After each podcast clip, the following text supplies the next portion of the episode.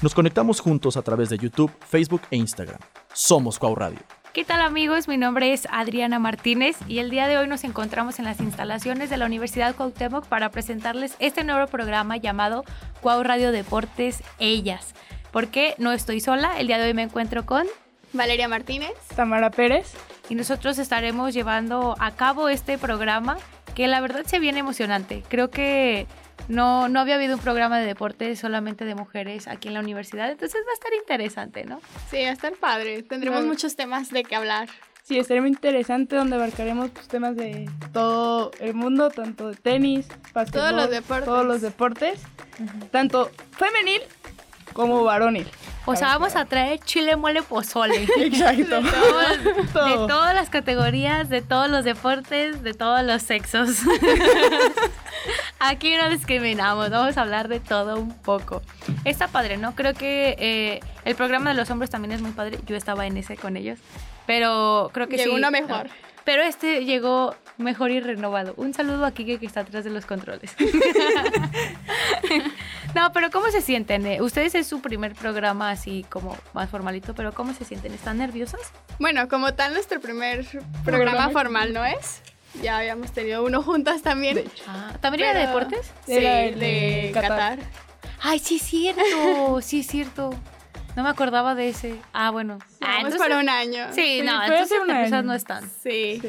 Pues estamos emocionadas por la Sí. misma ahorita como comentaste de pues Cuaurra de Deportes Ellas, ya como no había habido antes de mujeres y comentar de todo, o sea, Aparte de cómo surgió la idea con, con, con Valeria aquí, o sea, surgió fue una así- idea muy loca. Fue muy loca la que idea, entonces fue random, así de la nada, fue como de que dijimos, pues hay que animarlos y ya fue cuando decidimos sacar el Es que programa. la- las mejores cosas pasan cuando no se planean. Sí. Ay, gracias, señora. Bien inspirada. Ellos sí. Oigan, ¿y y qué les parece si pues empezamos? Ya les dimos más o menos como una introducción de lo que vamos a estar hablando en, en nuestra programación. Vamos a estar eh, subiéndolo a Spotify para que lo escuchen. Nos estaremos compartiendo para que nos compartan también y nos digan de qué otros temas quieren que hablemos acerca de deportes. Pero yo creo que creo que quedó claro lo que vamos a hablar y pues a darle, ¿no? Sí, ¿Con qué empezar. empezar? Pues yo creo que empezamos con la convocatoria de México, ¿no? Donde tenemos como porteros a Guillermo Ochoa, Julio González, Toño Rodríguez y Luis Ángel Malagón. En la defensa tenemos a Kevin Álvarez, Ramón Juárez, que es la, la sorpresa de la convocatoria. De hecho. Por, porque pues, es caterano, 20 años, está chavito. Entonces es la sorpresa de- del equipo. Eh, también tenemos a Edson Álvarez, Johan Vázquez, Gerardo Arteaga, César Montes, Jorge Sánchez y Jesús Gallardo. Como mediocampistas tenemos a Sebastián Córdoba, Luis Chávez, César Huertas, César, Huer- César Huerta, Marcel Ruiz, Orbelín Pineda, Jordi Cortizo, Luis Romo y Eric Sánchez. Y ya como para finalizar con, los, con la delantera, tenemos a Santiago Jiménez, Henry Martín, Chucky Luzano, Uriel Antuna y Raúl Jiménez. Empezamos recio. Pues también tenemos a un delantero, Santiago Jiménez, con pues con un récord de 12 goles. Un buen- Santi la está rompiendo cañón, No. o sea, para mí actualmente es el mejor deportista mexicano. Y que aparte se ha, se ha sabido mantener en las temporadas con, con el Feyenoord. Sí. O sea, ya es como, para ellos ya es como, podríamos decir que se va a categorizar como su, su ídolo. o Sí, sea, de hecho ya ahí ya es leyenda, Santi lo adoran, lo adoran. Hace, no, no, no sé qué fecha exacta fue, pero creo que fue co- hace como un mes más o menos, hubo una celebración allá en Países Bajos y Santi lo celebró. No, creo que lo amaron el triple porque todos estaban así como de wow, respeta nuestra cultura y todo. Entonces todo se volvió como más ídolo y es como que dices, Guau. creo que lo aman más allá que aquí. Aquí también lo queremos mucho, pero ¿saben qué? Siento que la afición de Cruz Azul lo tachaba mucho. Ajá, cuando, de- cuando estaba aquí sí lo querían mucho. Y luego cuando se fue fue como de, ay, pues ya aquí se fue. Y ahorita es como de que lo están valorando más. Porque tengo muchos amigos que son súper fan de la máquina. Y siempre que mete goles Santi o así, lo comparten. Y de que te extrañamos, bebote, y vuelve y no sé qué tanto. Pero la neta es un gran jugador. ¿Y cómo no lo van a extrañar si digo ahorita Cruz Azul no está en su mejor etapa no, ni goleadora? O sea, está muy mal, como digamos, y sí le hace falta un goleador que era el que tenían como Santiago Jiménez. Exacto. ¿O qué opinas, mi Vale? Por dos, ay, vale. Por Sí, dos, me no sé perdí por un dije, sí. Sí, Este- también lo que sucede con Luis Chávez, que es el primer jugador mexicano en jugar en Rusia, está... A ver cómo le va. Yo siento que fue muy arriesgado haber sido a Rusia, pero pues no, no pierde nada intentándolo. Oh, aparte de que siento que fue arriesgado, ah, también fue como que en parte le puede abrir una nueva oportunidad, pero siento que le va a costar adaptarse a su tema de, de allá, tanto por el clima, por la altura sobre todo, y más por el tema ahorita que está Rusia. Sí. Es por eso que también digo que difícil. A mí me daría miedo en lo personal irme a Rusia sabiendo que todavía ya lleva años esto de años. No, sí, ya lleva como dos años, ¿no? Creo que sí Lo lleva como Rusia y dos años lo de. Rusia y Ucrania. Ya. Ya lleva dos buen años. ratote. Sí, un ratito. O sea, irse siento que es muy arriesgado porque aparte, a ver, seamos sinceros, la liga rusa no es así como que digas, ay, sí, no es como que digas, uy, hoy juega Moscú, bueno, Moscú está en Rusia, ¿verdad? pero no, no me sé el sea, nombre de los equipos, pues, sea. pero tal equipo de Rusia, qué divertido. Pues no, o sea, Y no más es como una ahorita- Champions, güey. O sea, sí, y más ahorita también por, por su familia, por el tema de su familia. O sea, sabiendo que tiene una esposa y no sé si tenga un hijo, este, pues sí, como la difícil la distancia que será, o a lo mejor de que ellos vivan allá con todo este tema, con la comida y todo, siento que sería como complicado tanto para ellos adaptarse a este cambio tan radical que ha sufrido el jugador. Sí, de hecho sí, y pero igual, bueno, siento que es un buen jugador. Igual sí hizo muy buena elección en haberse ido, porque ahorita los Tuzos les está yendo de la fregada. Después de que desmantelaron a todo el equipo, de- después de quedar campeones, le está yendo muy mal. Entonces, siento que pues a lo mejor es una moneda a la suerte. Entonces, puede que sea interesante, puede que le vaya muy mal, pero Pero pues vamos a ver qué le le pasa. apoyamos. Y Ahí también, yo quiero, ya para eh, terminar el tema de la selección, me gusta mucho la idea de, bueno, no sé ustedes, he visto mucho que ya le tiran demasiado hate a Memo Ochoa. sí. Es como de, ya Memo Ochoa, déjenlo Pero en eso ha sido paz". siempre, Y- ¿no? Con cualquier Y es como que digo, pues, güey, a mí se me sigue siendo un buen buen jugador. jugador. Mu- Muchos dicen de que, ay, es que ya es la costumbre de convocarlo. Pero yo siento que sigue siendo. Pues es por algo, ¿no? Ajá, que lo exacto. Ahora, yo sí siento que Malagón sí puede ser el sucesor de Memo Ochoa. Siento que Acevedo duró mucho tiempo en que estaba como en su hype y le dieron como que la oportunidad y no se dio.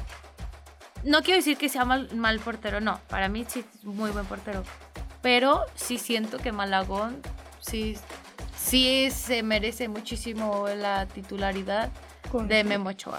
Sí, la verdad, yo con Bebo Ochoa no sé si Jimmy lo está haciendo más por, por darle como esa experiencia de, de un jugador que ya lleva varios años en la selección a los jóvenes.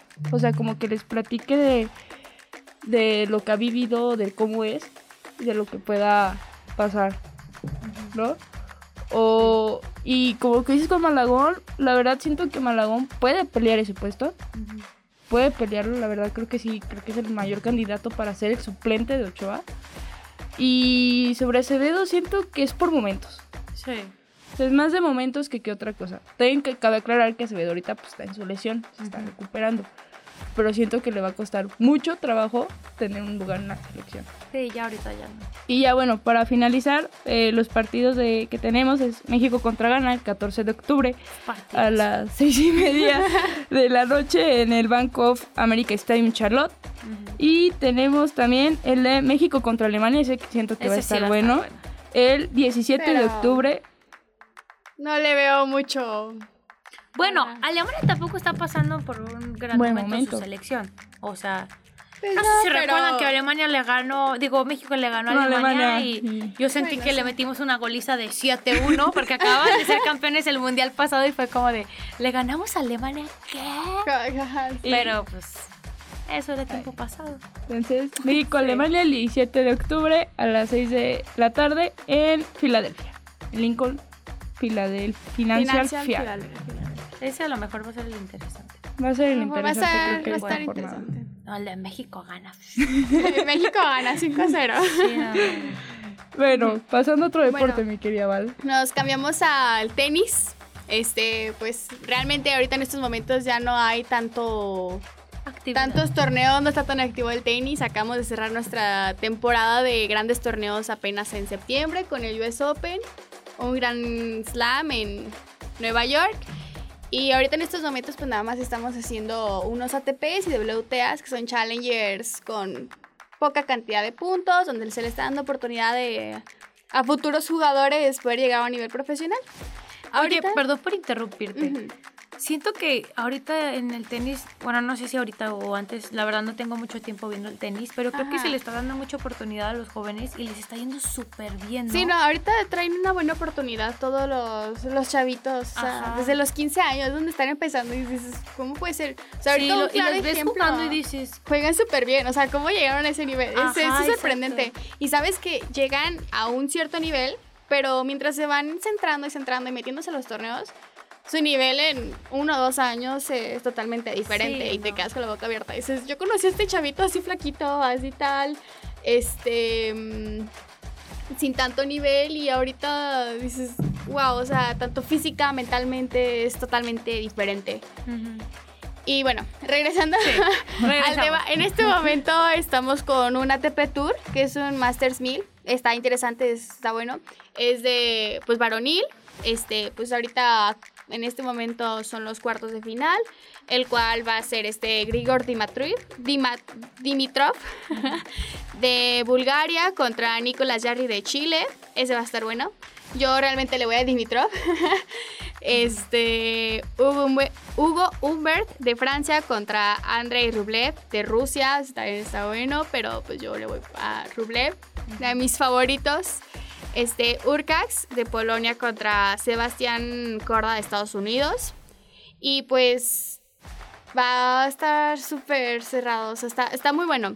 Ahora, aquí de nuestros favoritos, jugado- de nuestros jugadores favoritos ha sido Carlitos Alcaraz, que nos sorprendió en la ronda número 16, que perdió contra este Dimitrov 7-5, 2-6, 4-6. Tuvo, llegó a un punto de frustración que estaba desesperado, no sabía cómo ganar, o sea, creo que Dimitrov estaba en sus mejores momentos que se echó un grito en toda la cancha completa, dicen, o sea, fue un grito que dices, qué bárbaro, se escuchó fuera del estadio, ¿cómo pudo, pudo haber sido todo eso?